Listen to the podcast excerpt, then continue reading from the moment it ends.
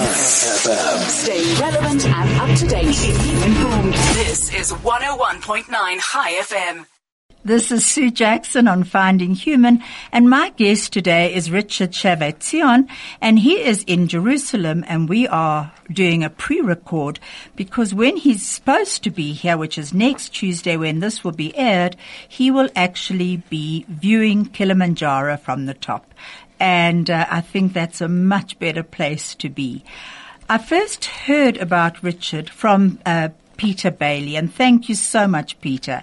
And he said to me that he's become acquainted with Richard, who lives in Jerusalem and who had recently published a magnificent anthology of poetry with a poem dedicated to each of the weekly Parshat. And I was incredibly interested in this. And he also said to me that Richard would be an amazing human subject for me.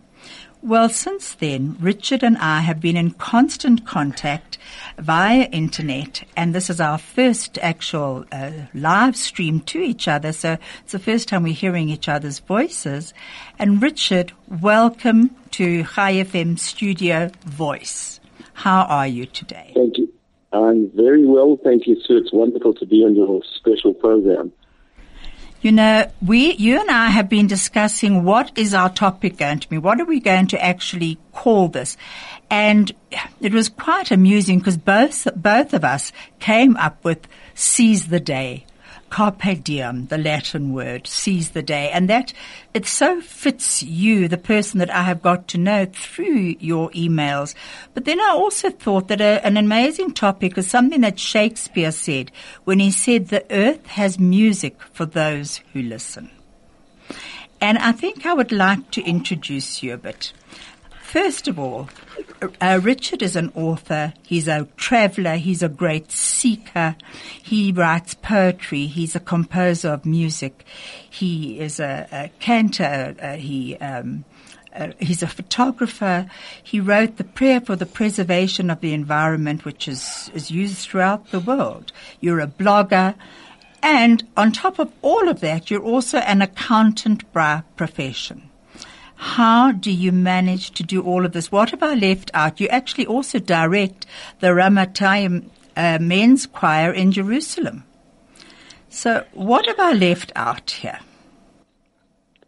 Uh, I think you said too much already, Sue, but um, yes, I think that I've been shaped pretty much by uh, the generations that preceded me, which kind of drove me to use the days and, and, and, nights of our lives as effectively as possible to um, to enjoy the great blessing of this earth um, while we're able to. You know, I'm, I'm actually the oldest son of an oldest son of an oldest son, and all three of my ancestors unfortunately lived a, a less than average lifespans, and it's kind of driven me to um, you know, use every opportunity that I that I'm given, um, and even beyond that, uh, not to take for granted these the special circumstances in which each person lives.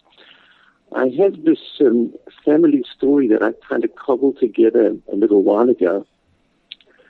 Um, I had a little project where I was trying to locate the gravestones, the tombstones of all of my great grandparents.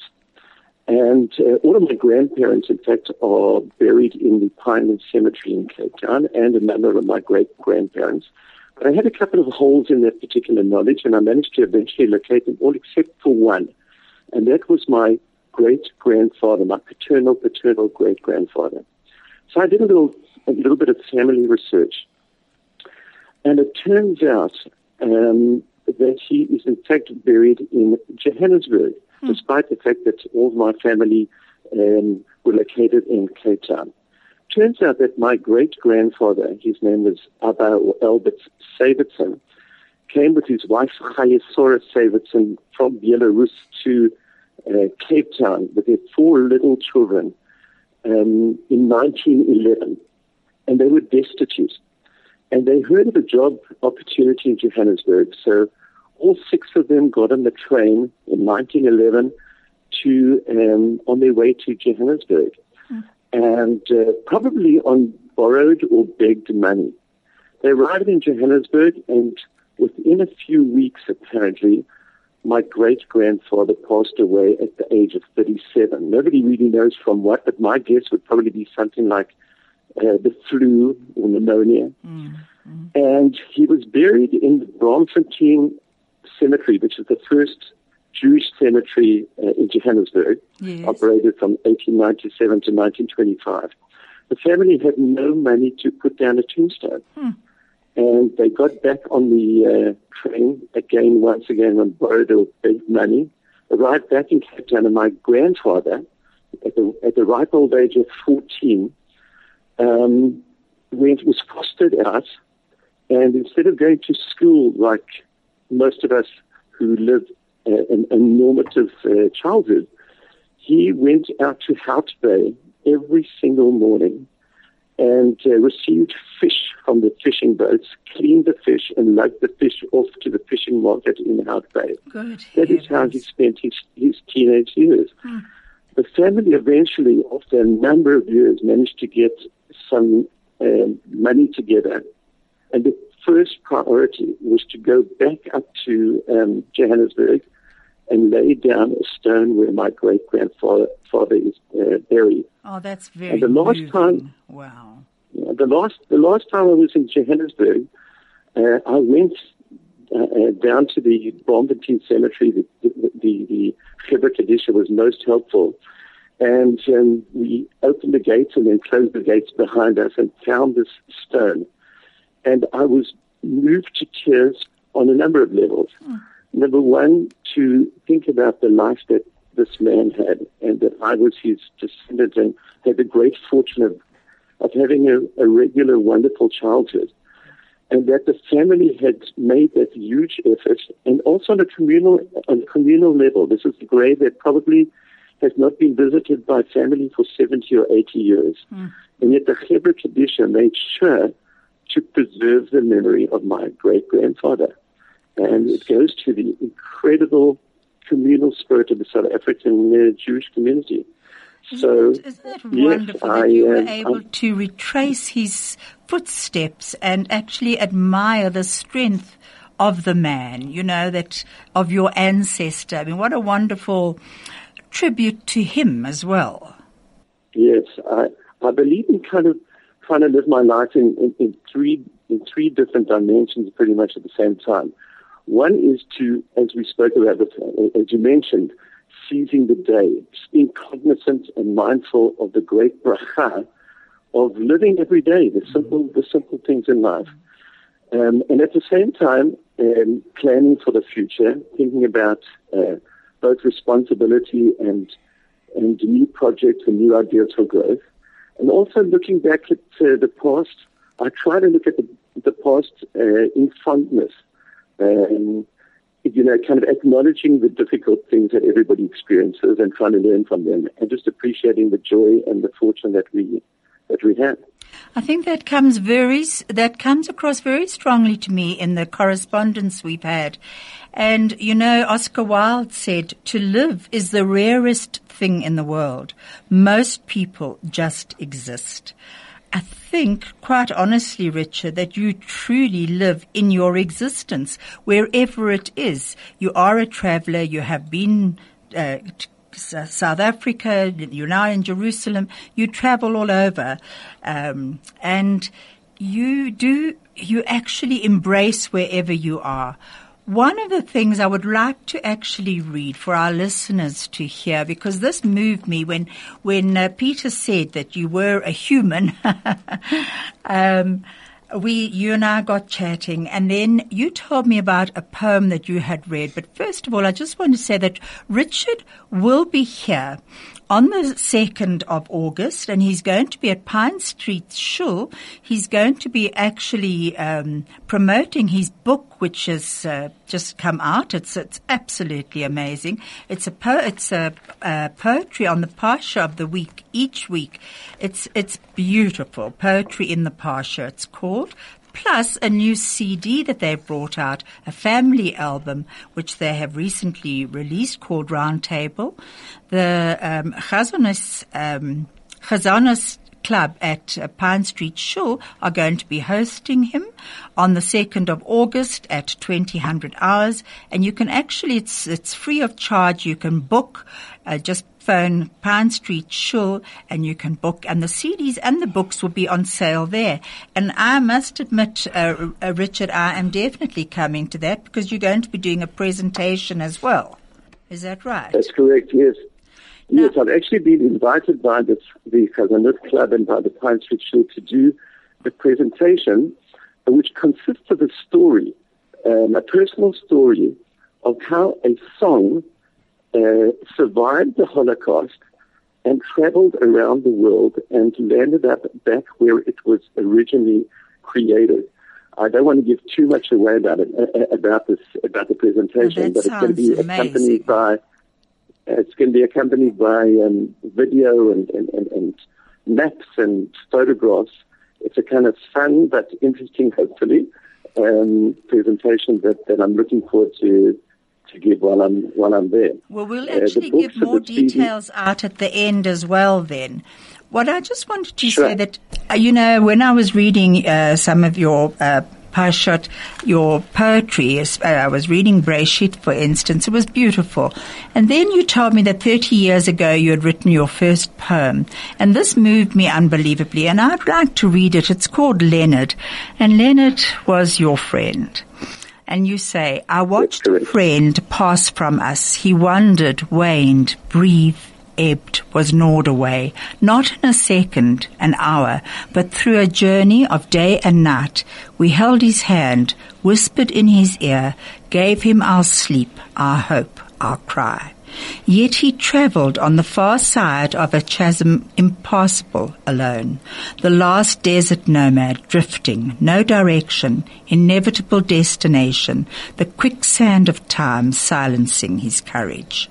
I have seen through him the oasis of life that we must cling to with the mad joy of the redeemed pluck its fruit, frown through the tall trees at the glint of sprayed sun, wander at the water well, savor the succulent spring scent, gaze across the cast night sky. For tomorrow, when it is our turn to enter with uncertain step into those blazing white sands to wander without return, our comfort may just be that we have filled our souls with that oasis. Thank you for reading that, Sue. It, it, it touches me uh, to hear that. I was And it actually just going to reminds me- you if you, if listening to the words, someone else reading the words that you wrote, does it touch a chord in you? It certainly does. You know, um, I've heard uh, a number of my poems read by other people uh, before, which is in itself very, very touching. But what it, and what it does as well is that it reminds me that, you know, everybody uh, it gets something different from any uh, other people's uh, creativity, and that's the, the wonder of it. I think the wonder of, of, of, art, of culture, of um, of cre- uh, creating something. People take it in different directions, and, and, and it's meaningful for them in, in, in different ways relating to their own uh, personal circumstance and Their own narrative. Um, yes, exactly. I said my per- my personal narrative in writing this particular poem. Um, I'd actually never written any poetry until this particular poem. This is the first of probably now a couple of hundred poems uh, that I've written. Well, it's very And, um, powerful. It, it, it's a, it, it was as a response to an event in my life, uh, a, a really difficult event in my life. A very good friend uh, who we kind of accompanied through his struggle with cancer at a very, very early age, and who, who passed away. And without thinking about it, I just found myself uh, writing, um, and then realized that I could use this as a, as a response to both joyous and difficult uh, times in my life as an, a tool of observation. Um, and um, not having studied English literature, uh, but understanding that I could put my words down on, on, on paper, um, I just followed that particular course.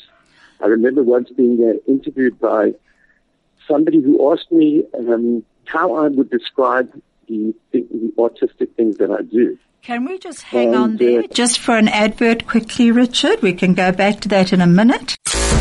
Stay relevant and up to date. Informed. This is 101.9 High FM. Okay, go on. What were you saying? Uh, you were once asked by somebody. So, uh, as a response to this question by an interviewer, I said, I, I think that my uh, the autistic things that I do are, I would describe it as instinctive. Um, again, I've never studied photography or music or art or anything. I was going to ask you, did you ever study music or literature, photography? Um, are you just born creative? And, uh, you know, I, I never studied any of them, and I never reached towards them until something happened in my my life in each one of these fields that kind of triggered my interest in them. But once I was interested, I kind of grabbed the opportunity with both hands and with a with a full heart, and compensated hopefully for my lack of knowledge and ability with with passion. And I- I have a natural ability, quite honestly. I mean, you say lack of ability. I think it sounds like it's a natural ability. that other people who see my my things feel ready to decide for themselves.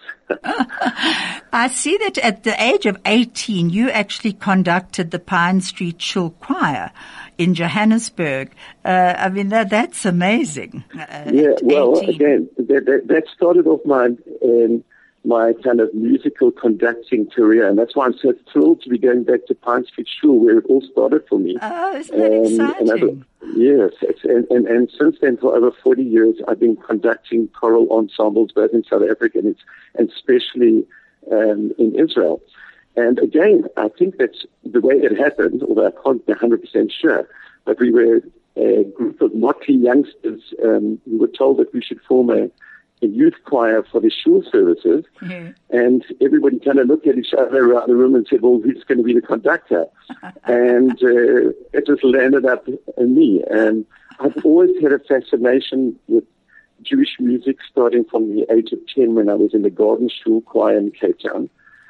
And I was intrigued by both the full sound, whether it was choral music or orchestral music, as well as the intricate uh, individual parts of, of the parts that created that sum of the beautiful final sound.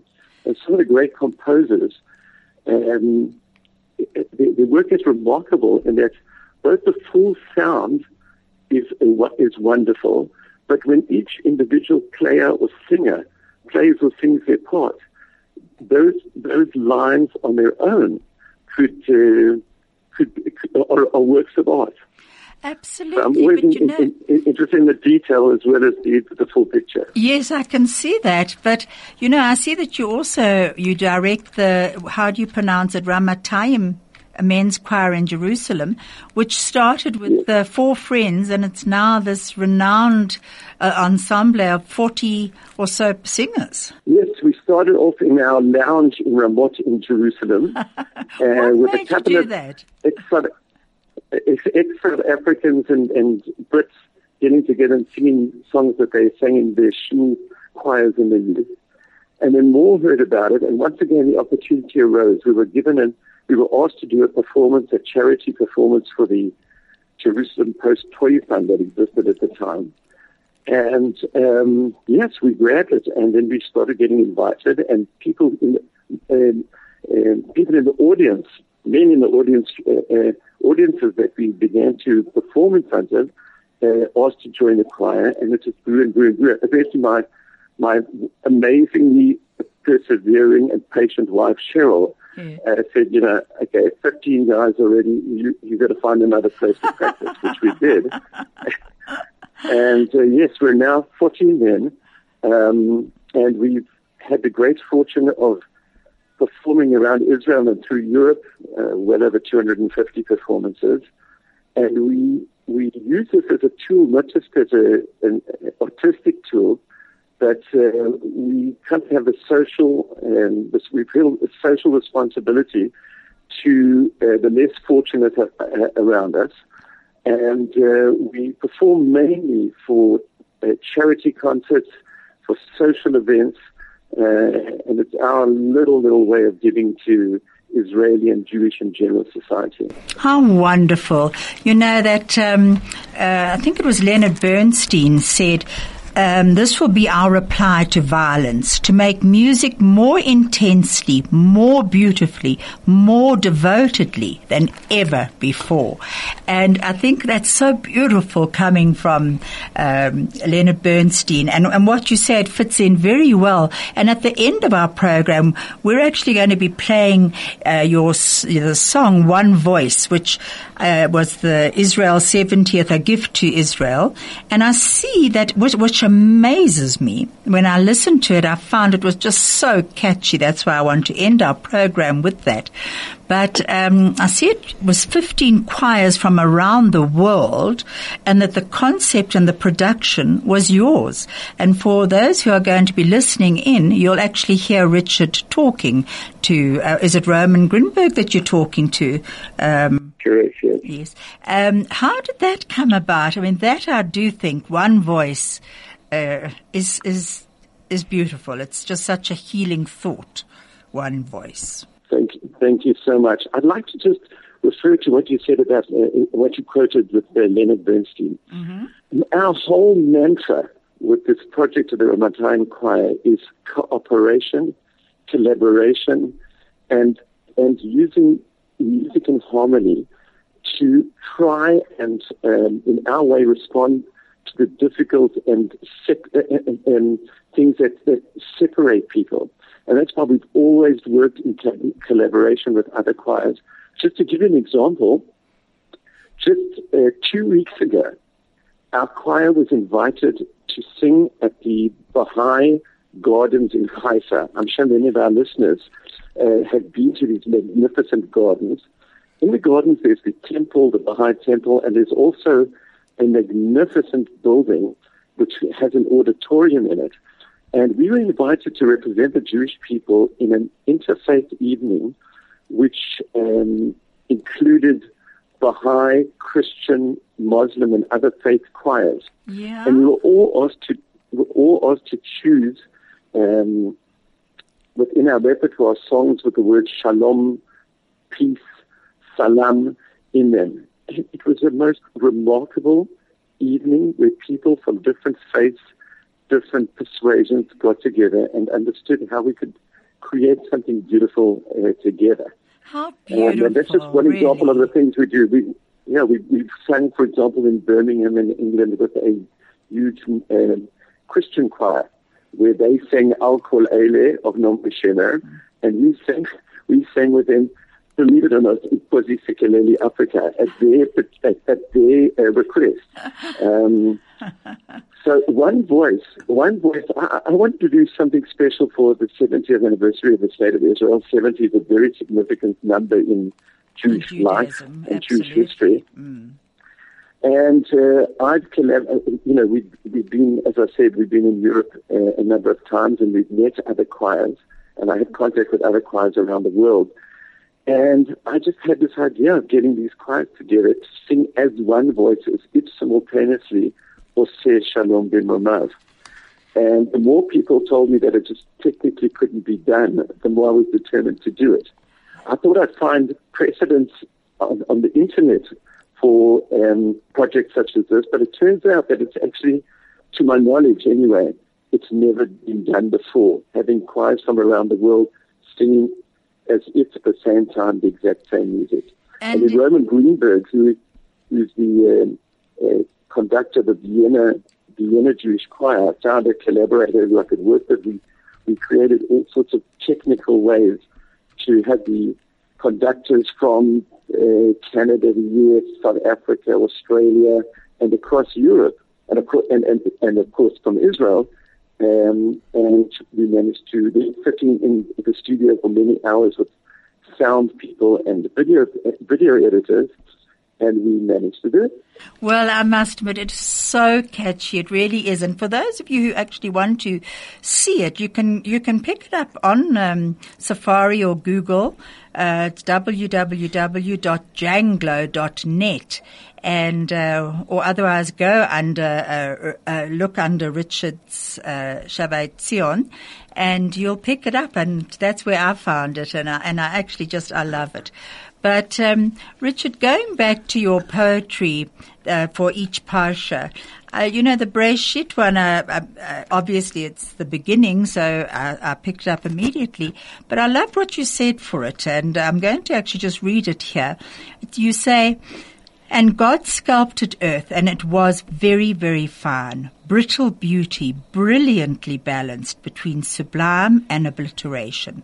And on the eighth day he gave dominion, sacred charge, to the crowns of his creation, uh, instilling humility and wisdom, in laying insight's yoke and privilege of election, as to enhance the glory or lay waste to its abundance, to savor with discernment its harvest, bequeath its enhanced or abandoned guardianship, in barbaric avarice to plunder, pillage, or plant, reap and sow again. And I felt that this was very um, apt for today. It's, it's Nelson Mandi- uh, Mandela, our, our, beloved Madiba's uh, 100th uh, anniversary that everyone's celebrating today. It won't be on Tuesday when we air this, but it is today when we're recording this. And I just felt that uh, this Breshit is, is gives hope to the world, quite honestly, that God sculpted the earth. Yes, I, I, you know, I wrote this poem, although certainly not the first one of the parashot that I wrote. But when I thought about Breshit, it really very much spoke to my sense of human responsibility. And I think Mandela goes to that um, and, and, and living a life with so much difficulty and yet creating such a positive force out of it. Know, I once uh, read, and I'm sure many of our, our, our, listeners have heard this before, but um, the Hasidic rabbi Simcha Bunim, uh, he, he, said something to me quite profound. He said, you know, we, we should each walk around with two little notes in each of our pockets. On one of them should be written, Ani Afar Efer, you know, I'm, I'm just dust and ashes. And then the other one should be a, a, a written, for my sake, Lama Ani, the world was created. Now, I certainly um, am much too humble to kind of believe that, but on the other hand, I think it's, a, it's an incredible tool uh, to use in terms of taking responsibility. If the world was created for you, then you have some kind of responsibility. And um, Breshit, this poem talks about our ability and our responsibility um, to take care of this incredible planet that Hashem uh, has given us. And we know so much about how the planet is being abused by our very existence, and I think that we need to take responsibility for that. And my tiny little response was to, A, to write this poem and to write this prayer for the preservation of the environment Funny enough, I was just going to go on to that to say your prayer for the preservation of the environment is also very strong, and I see it's actually is used in many congregations and different environmental um, uh, assemblies around the world. Um, can people pick this up as well on on um, YouTube, or where would they find it? It, it, it. It does appear on various uh, sites, uh, but I'll have to check that out for you and get back to you on exactly where you can find it. Um, perhaps we can give some kind of contact number and be very happy to send it on to, to people. The prayer itself basically consists of, of two main parts. And before I tell you what they are, I should mention that I wrote this prayer, although I wrote it, I was, I was given a, a lot of help by collaborating with a number of rabbis, scholars, linguists because the original is actually in Hebrew and then translated into to, to English. Mm-hmm. And so credit to them as well. So is um, it translated into other languages as well, apart from English and Hebrew? not, not that I know of. I certainly haven't been involved in something like that, but I think you've just laid down a challenge for me. Okay. and, and so tell me about the different parts of it. I've actually got it in front of me yes. here. Tell me the parts. Right, the two well, the two main ideas are the following. First of all, we, ask God to preserve the earth. We're going to have to just me- hang on there. We're going to go back to that in a moment. Just wait a moment. An advert will be coming on, and then you're going to actually hear a song, also from one of the um, al- from off uh, Richard's album, and uh, I hope you're going to enjoy that. It's going to be after one of our adverts, our short breaks, and you, I'm sure you will enjoy it. It's Shimru Shab Shab Tutai. Stay relevant and up to date.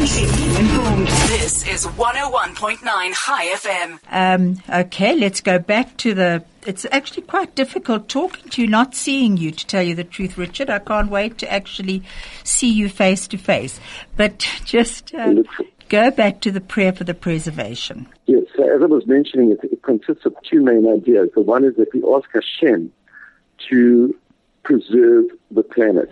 That the, the, the second and to me more important uh, and emotive part of the prayer is that we ask Hashem to give us the wisdom and the intelligence and the intellectual means for us to be proactive in, in, in preserving our planet. And that is the message that I was trying to, the main message uh, that I was trying to um, to give by writing this particular uh, this particular prayer. You know what also struck me in this prayer that when you say uh, you say you have confirmed conferred upon us humankind guardianship over the earth and all its beings. Um, and I thought that was very powerful guardianship. It it just it calls to our sense of responsibility for living here. We live a very short while on this earth, and we very definitely have a role to play in in in what we do and how we actually live our lives. So that was Yes, that was I think that role, I think that role I learned from my uh, Rabbi Riskin, who was uh, is a beloved rabbi that Efrat, and we lived in Efrat for many years. And one of the main themes of his outstanding teaching is tikkun olam, to improve the earth, improve the earth while we're here, to leave uh, no physical or as little a physical footprint uh, as you can, but to leave some kind of uh, legacy and in a tiny, tiny way, um, leave the world better than you than, than you found it.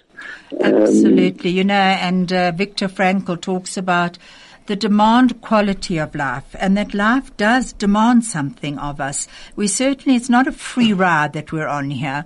We, life is questioning us day by day. What are we doing with our lives? Are we actually living our lives to the best of our ability? and uh, becoming the best we can become. And it's it is a challenge. It really is. Now I want to go on to a your. yeah, it's a challenge, but it's the thing that really enhances our lives. And, and again, I was speaking about being mindful. You know, uh, one encounters along the way of our lives people who who um, are less fortunate than us, and yet have risen to um, being better than their own potential. And those are the kind of people that they're my real heroes. Those are the kind of people that inspire me.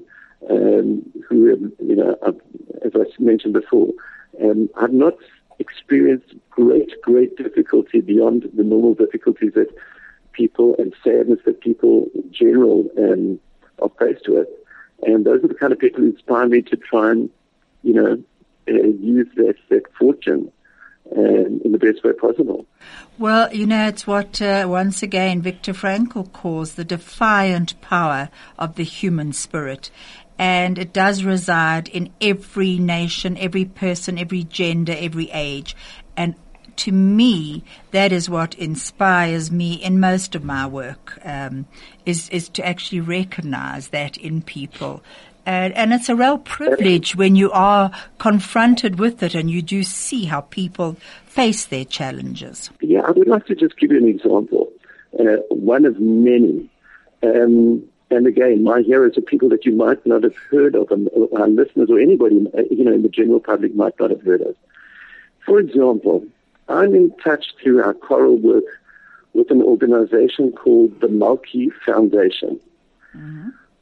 A number, um, in the year 2000, uh, the beginning of the 2000s, I can't remember exactly the year, perhaps 2002, there was the the tragic Sbarro terrorist attack in central Jerusalem, where kids and, and, and parents in their summer holiday were uh, picking up a pizza in downtown Jerusalem, Yes. and a bomb exploded, killing many.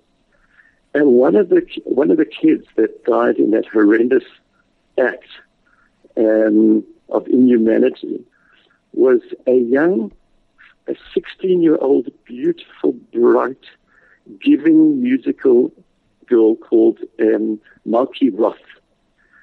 Uh, her parents are Australian and they were living in, in Jerusalem. And Malky actually has a, a sister who's also a severely impaired um, uh, person.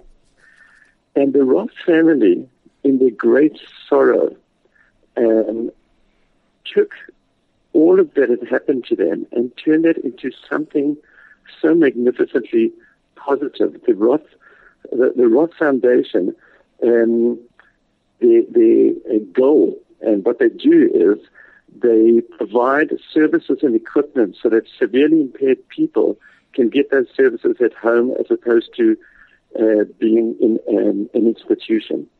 And every year, we we um, oh, but at, at the Shiva for for Malki, some of her madrichim from her youth movement came to the parents and told them that Malki had actually um, composed a song, and this song um, they gave they gave the parents the words. The song is so beautiful and profound in its simplicity because it reminds each and every one of us of the true joys in life. I live, I breathe, I move. That is a great start. It's called Shir Lismuach, a song to be happy for, and it talks about the future and optimism and hope. And um, in the many years that we've been doing this concert for Keren Malki, each year it's a different, uh, there are different performers that join us on stage, and they're different, different repertoire. But we return to this song every year, and the and our soloist for the song is a young man called Naftali Weiss, who is a friend of mine. We daven together in shul in our neighborhood, and and uh, Naftali is actually suffers from autism and other related uh, uh, phenomena. Yet he is, not yet, he is a, an outstanding uh, singer, extremely musical with a wonderful stage presence. And faces And his we had- fear and, and steps forward into it, doesn't he? Good heavens. Excuse me? Um, he, by the sounds of it, he faces his fear that uh, which autism brings with it. Those uh, those sense of fears, and he steps into it. That's absolutely amazing. He almost embraces his his uh, his gift there. Absolutely. And um, it is just such a wonderful experience to combine all of these things where people step out of their, you know, out of their, out of their circumstance uh, to do wonderful things. And and you know, it's also to step out of our comfort zone. I mean, we don't have to be be struggling to actually just go into a comfort zone, which is so uh, comforting that you don't want to step out. And uh, and when when you hear people who do, it is amazing. You know what I wanted to say here that for people who want to hear some of go on to some of uh, Richard's um, blogs, you can do so on Richard Shavei-Tzion. It's S H A V E I, um, stroke T Z I O N, and at Esra E S R A magazine. And I picked up some really interesting articles there. The one was about your well-thumbed mahzor. The other one was uh, what I call um, Breshit, you said. Uh, no, no, not Breshit, uh, a Beshert. And then there was a homage to a heroine, all very moving. I would suggest that whoever would like to hear them does so. But Richard, I just, we're not going to have much time left, but I want to know about photographs and you. What brought you to photography? Um, my father, eh, who was a, um, a, a very kind of precise and persevering um, person with a lot of patience and uh, loved visual imagery, my mother as well. And he, he, he actually took the old movies, uh, recording uh, uh, family events, etc. Um, but at the age of 12, he, my parents bought me this little Instamatic 100 for those who remember. And I was Im- immediately fascinated by the idea of not just recording what you see in front of you, but uh, perhaps putting your own personality into the way that you see uh, the things that are in front of you. Both my parents were, as I said, especially my father, were very talented people with uh, fine motor coordination, and my three siblings inherited that, um, but I didn't. So the best way to express myself was being able to click on a shutter, but just um, seeing seeing the special um, viewpoints of things things that uh, you see in front of you. And um, I've used this once again as a tool. Um, for example, on the environmental issue, um, I've got a series of landscape photographs uh, that I made at the Dead Sea over a number of years, and I was fortunate enough to be asked to exhibit um, this as a series at the Jerusalem Municipal uh, Gallery. And I try to highlight the vast beauty of these open spaces and the fragility um, of the environment in which these spaces exist, mm. uh, encouraging people to, to, to look after them. And mm. then I have another fascination, which is kind of uh, the opposite of that. I love taking close up uh, portraits, portraits of people. And uh, another one of my uh, series is called uh, uh, Facing the Kotel, images of people that express great emotion of joy and sorrow and concern and sadness and optimism and faith. All the emotions uh, that you do see at the Kotel. Hmm. Yes. Where would where would we be able to view these just as a matter of interest? Well, these are all kind of physical photographs, but I do uh, have them actually.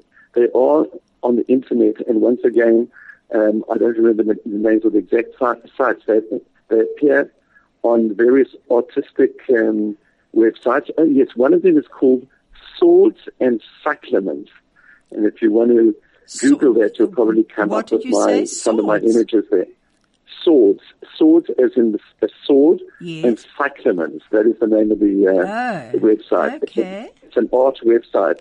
Yes. I'm going to look up that. Now, where does accountability, I mean, not accountability, where does accounting come into this?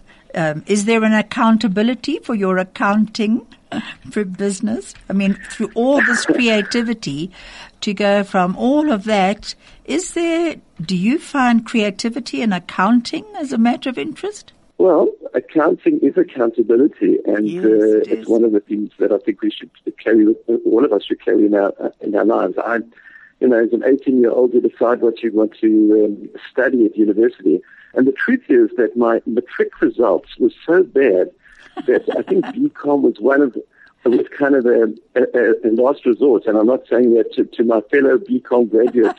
please don't take that as an affront. It was a very, very valuable degree, and then I continued from that uh, uh, to doing my uh, CA uh, board exams. Um, and I work very happily, and not exactly in accounting, but in business and property and medical management in, in Jerusalem. Um, but and and, and uh, it's a it's a position of responsibility. But uh, I then use a lot of you know many hours after that uh, through the day and mainly night um, to do all these other things that I uh, that I love to do. Well, it's quite amazing. I actually sent Richard this this uh, quote by Albert Einstein, and I think it fits very much into just how much you actually have achieved in your life, to tell you the truth, Richard, and what you still are achieving and searching for. And Albert Einstein said, wisdom is not a product of schooling, but of the lifelong attempt to acquire it. So you have actually just uh, reaffirmed his words by saying that your matric results were not that great. So, and look what you've actually gone on to, to achieve. It's, it's quite amazing.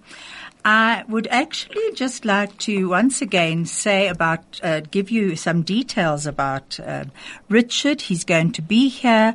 He's going to be at Pine Street Shul on uh, Thursday, the 2nd of August at 2000 hours. You can telephone them on 011 728 6366 for bookings.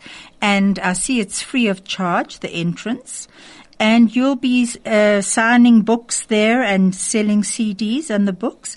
And where this, I know that you said that the sale of these books go towards, um, I think you said a charity. Is that right? Yes, in fact, the, in fact, that same Malki Foundation that I mentioned before, uh, the proceeds of, of all of these sales go to the, the Malki Foundation. Well, and I think that the books will also be available afterwards at uh, the Kollel, the Kollel bookstore. Oh, okay. That's, that's fantastic. And the the the um, book is actually called Poetry in the Parsha, and uh, I just think it's it's really lovely. Um, Richard, we're going to have to tie up now. We are um, ending, and because Vusi's going to be putting in all the adverts in between, so it's going to be quite a long program.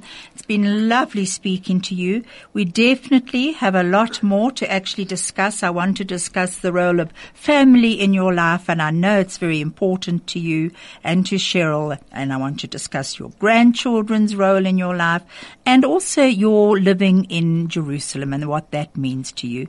So, and I know that people are going to be asking me for those details. So would you mind coming back on this show sometime? I would absolutely love to. Would you like to end by saying anything to people who will be listening in next week? You know, you know I would I would like to pick up on what you said about Albert Einstein and, and, and acquisition of wisdom. And my wife, who is like a mythical um, kindergarten teacher uh, in Jerusalem, says something that um, seems at first glance to be contradictory, but is actually quite complementary. And that is that she finds, she believes that um, most of the tools for living life people pick up in their very, very early years. And this goes to my lack of education and things that I that I like to do. Uh, but most of those tools, she sees how children develops, develop, and um, it is her view that, um, you know, as I said, wisdom is quite along the way, not necessarily by academics or whatever, but just living life. And on the other hand, she says that she has learned so much from these little children that she uses to enhance her, uh, uh and her, her, own life and as life's uh, lessons. So yes, life is this journey of experience, of discovery, of learning, and of trying, trying in to the best of our ability to use all of that information and experience to live a better life.